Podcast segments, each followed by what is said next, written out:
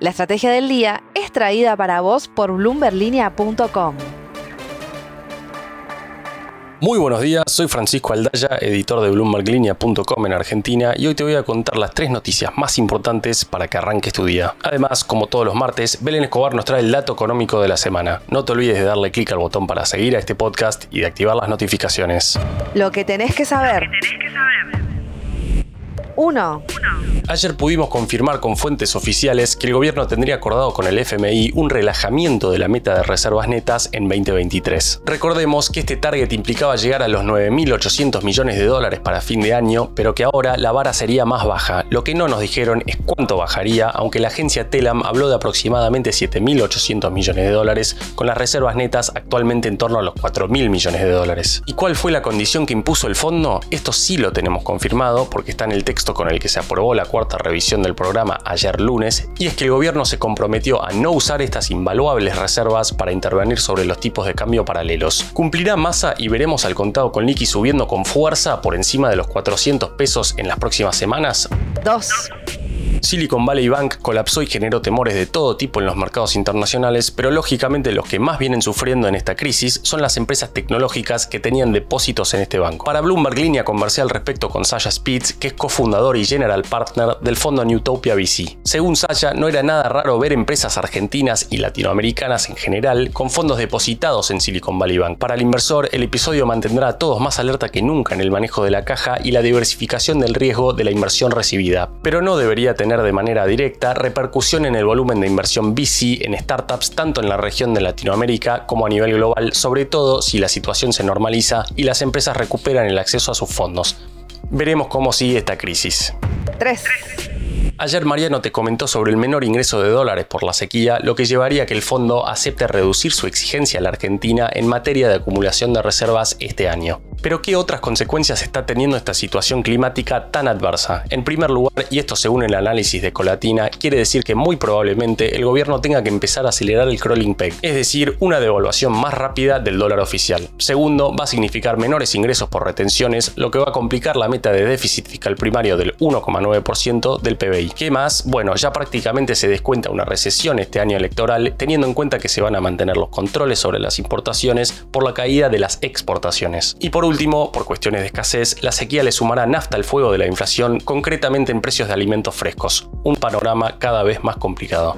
Antes de pasar al dato económico, veamos rápidamente cómo van a abrir los mercados este martes. El S&P Merval cayó 4,7% ayer, fue otra jornada bien roja para las acciones argentinas en Wall Street, con caídas de 7% para IPF y solo una suba de 2,7% para Loma Negra. El dólar blue va a abrir hoy en 377 pesos, el MEP en 381 y el contado con liqui cerca de los 395 pesos.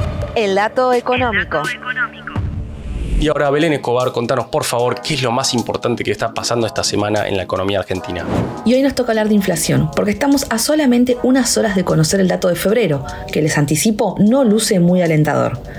Mientras el gobierno sigue implementando medidas para intentar contener la suba de precios, el indicador parece no mostrar señales positivas de acuerdo con lo sondeado por las consultoras, que también anticipan números preocupantes para marzo.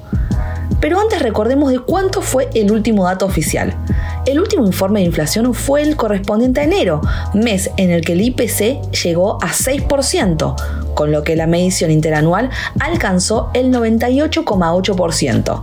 Para febrero, las estimaciones coinciden en partir de un piso del 6%. Por ejemplo, según EcoGo, va a ser de 6,4%, para Empiria de 6,5%. Y un poco más arriba es el número que proyecta Ecolatina, que espera un 6,6%. De cumplirse cualquiera de esos números, se trata de un dato bastante malo, porque el número de enero sería superado por febrero, un mes que suele tener un comportamiento estacional de menos inflación. Ante este panorama, te cuento a través del dato económico de la semana que con que el indicador arroje por lo menos un 5,3%, la inflación interanual puede alcanzar los tres dígitos por primera vez en más de 30 años. La frase del día.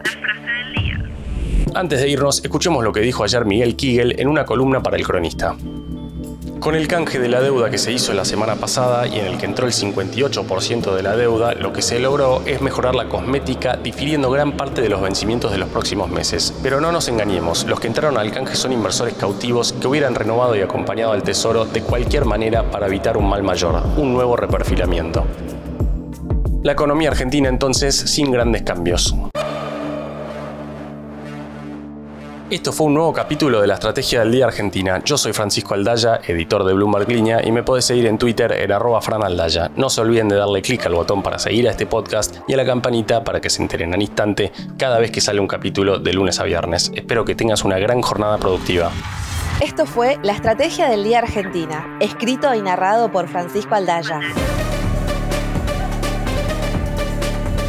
Producido por Arturo Luna y Daniel Hernández. Que tengas un día muy productivo.